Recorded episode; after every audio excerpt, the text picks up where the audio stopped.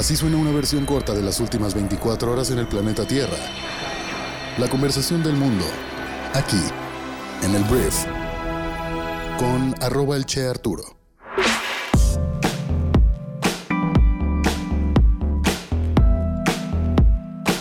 Hola, muy buenos días, bienvenidas, bienvenidos a esto que es el Brief para este viernes 3 de junio. Este programa es producido por Briefy, la plataforma educativa que resume todo lo que necesitas saber para que seas brillante en lo que haces, y aquí vas a poder informarte con un resumen de las noticias más importantes para el día de hoy, viernes. Entonces, gracias por estar aquí, comenzamos con esto que es el Brief.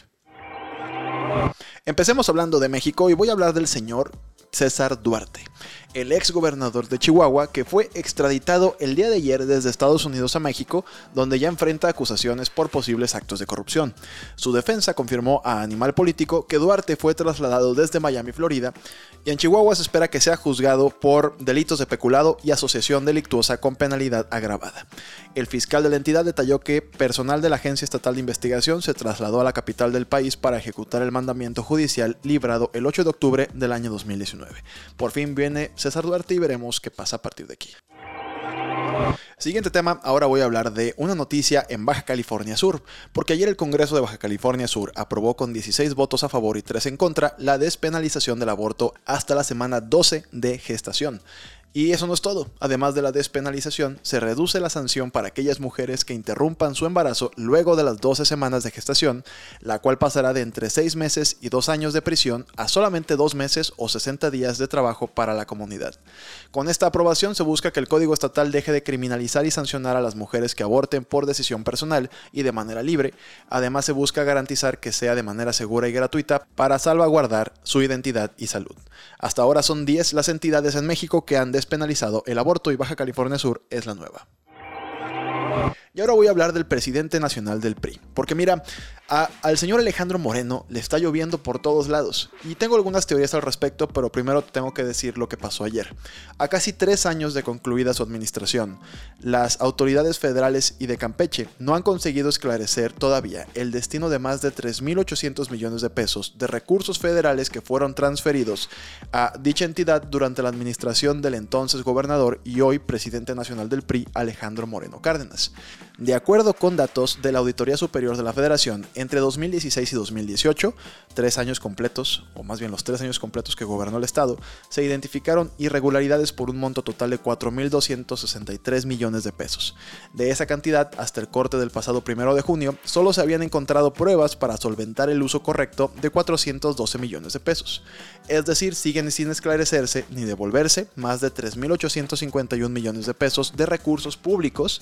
Esto es el 90% del dinero observado. Y bueno, si el señor Alejandro Moreno es culpable de todo esto, debería pagarlo y deberá pagarlo bien. La pregunta para el gobierno federal es ¿por qué hasta ahorita? ¿Por qué hasta ahorita está esta carpeta de investigación saliendo? Nada tendrá que ver que son elecciones, que el 5 de junio, ya este domingo, hay votaciones en diferentes partes del país. Tendrá algo que ver. Y tendrá algo que ver también que Morena todavía tenía la intención, hasta hace algunos meses, de que el PRI los apoyara en las reformas que querían pasar en el Congreso. Y es por eso que tal vez le habían guardado esto a Alejandro Moreno. Le iban a hacer el favor entonces de no acusarlo si el PRI inclinaba la cabeza ante Morena.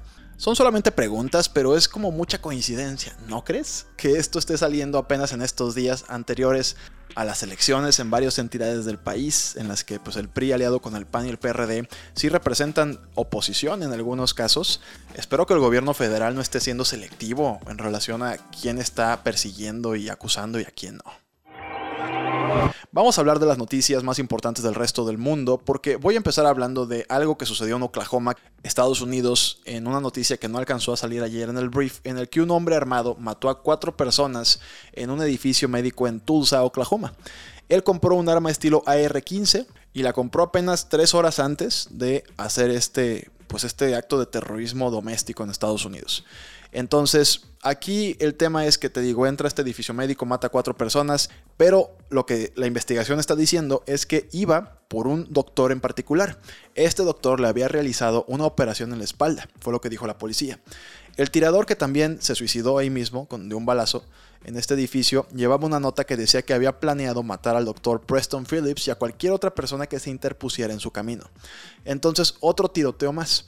El presidente de Estados Unidos, Joe Biden, pidió este jueves en un discurso a la nación que se prohíban las armas de asalto y los cargadores de alta capacidad y dijo, basta, basta, mientras el país pues sigue traumatizado por la más reciente masacre de Uvalde, Texas, en la que murieron 19 niños y legisladores de ambos partidos discuten sobre el control de armas de fuego. Entonces esto sigue sucediendo en Estados Unidos, hay mucha política ahí, hay mucho dinero en esa industria y veremos si Estados Unidos tiene el valor de hacer esto o si quieren realmente. Hablemos de Ucrania porque el día de ayer el presidente de Ucrania dijo que ahora Rusia controla casi el 20% del país. Fue lo que dijo Volodymyr Zelensky. La mayor parte de Severodonetsk, una ciudad en el este de Ucrania, ya está bajo control ruso y las fuerzas ucranianas están perdiendo terreno lentamente en el área. Aún así, las fuerzas ucranianas han retomado 20 pequeños pueblos y aldeas en el sur de Ucrania como una contraofensiva que busca obstaculizar a las fuerzas rusas de Moscú que preferían que se concentraran en su campaña en el este. Entonces, Olena Zelenska, la primera dama de Ucrania, pidió al pueblo estadounidense que no se acostumbre a nuestro dolor o a esta guerra, ya que la invasión se acerca a su centésimo día. Entonces, Rusia avanzando lento, pero ya tienen el 20% de Ucrania. Y atención con esta nota que estoy a punto de dar que tiene que ver con el COVID-19, porque al parecer los casos de COVID en los Estados Unidos podrían ser 30 veces más altos de los que muestran los recuentos oficiales de casos. La versión preliminar del estudio, que aún no ha sido revisada por sus diferentes expertos pares, sugiere que 1.5 millones de residentes de la ciudad de Nueva York contrajeron el COVID entre el 23 de abril y el 8 de mayo, una cantidad significativamente mayor a los 49.253 registrados oficialmente.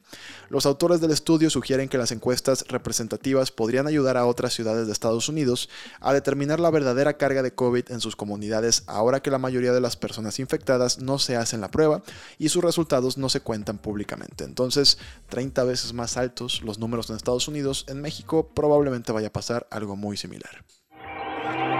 Vamos a hablar de la Gran Bretaña porque ayer la Gran Bretaña comenzó a celebrar su jubileo de platino para conmemorar los 70 años de la reina Isabel II en el trono.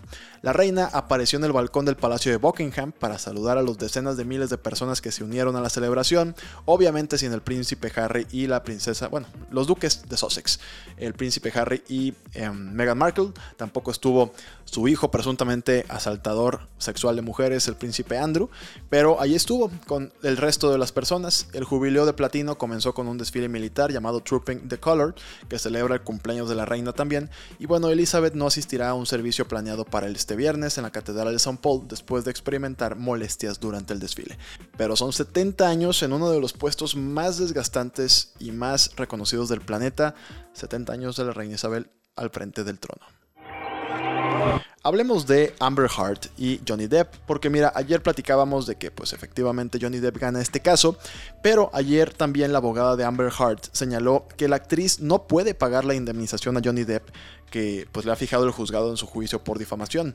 Dijo que absolutamente no, así fue como contestó a la pregunta ante una cadena de televisión. Esta sentencia ordena a Amber pagar 10.35 millones de dólares a Johnny Depp por difamación, aunque también obliga al actor a pagar a su ex esposa 2 millones de dólares. El jurado había fijado una indemnización de 15 millones, que son 10 de compensación y 5 de daños punitivos, y la abogada pues todavía salió a defender a su clienta y dijo que esta sentencia de la que Depp emerge como claro ganador envía un mensaje horrible a la sociedad y a las mujeres, porque a su parecer, a menos de que saques tu teléfono y grabes a tu cónyuge o a tu pareja golpeándote, efectivamente no te van a creer. Entonces, bueno, por lo pronto dicen que no hay con qué pagar la indemnización. Hablemos de los perros y el COVID-19, porque mira, los perros, cada vez hay más evidencia de que los perros pueden detectar el COVID con gran precisión, incluso en casos asintomáticos. Hay muchas preguntas, pero un estudio publicado esta semana en la revista Plus One ofrece más evidencia de que los perritos, los caninos, pueden ser entrenados para detectar el COVID. Los perros evaluados en la investigación identificaron con precisión el 97% de los casos positivos después de oler muestras de sudor humano. Eso los hizo más sensibles que algunas pruebas rápidas de antígenos. Las muestras se recolectaron en centros comunitarios de París de una combinación de casos sintomáticos y asintomáticos, así como de personas sanas sin COVID. Los investigadores encontraron que los perros eran especialmente buenos para detectar casos asintomáticos con una sensibilidad cercana al 100%. Al parecer los perros solamente necesitan unas pocas moléculas para identificar un caso positivo, pero no nos emocionemos tanto porque el hecho de que un perro pueda llegar a este nivel de precisión requiere un ambiente controlado por lo pronto y un nivel de entrenamiento brutal. Entonces, la verdad que tu perrito que tienes ahí tal vez junto a ti, es poco probable que pueda hacer esto en el corto plazo. Pero hay algunos que sí pueden. Muy bien. Voy a hablar de una noticia muy linda, porque, mira, un hombre de 20 años se volvió a conectar con su madre biológica a finales del año pasado, y esta noticia acaba de surgir, lo que los llevó pues a darse cuenta de que ambos hijo y madre biológicos trabajaban a menudo en el mismo hospital. Benjamin Hulberg fue puesto en adopción por Holly Shearer hace 20 años, después de que dio a luz a los 16. A los 16 años me refiero. Después de encontrar a Hulberg en Facebook, le deseó un feliz cumpleaños en noviembre del año 2021 y le escribió, hace 20 años tomé la decisión más difícil de mi vida y puse a mi hermoso bebé en adopción con una hermosa familia. Entonces, a partir de ahí, los dos acordaron reunirse de inmediato con sus familias y se dieron cuenta de que ambos habían estado trabajando en el Hospital St. Mark's en Salt Lake City durante los últimos dos años. Se reunieron y me pareció una gran historia que te quise platicar. Antes de irme quiero recomendarte que pases a Briefy a leer el artículo Cómo vencer el agotamiento en tu equipo, porque al parecer una semana de descanso no suele abordar los problemas fundamentales que hacen del agotamiento un problema constante en el lugar del trabajo.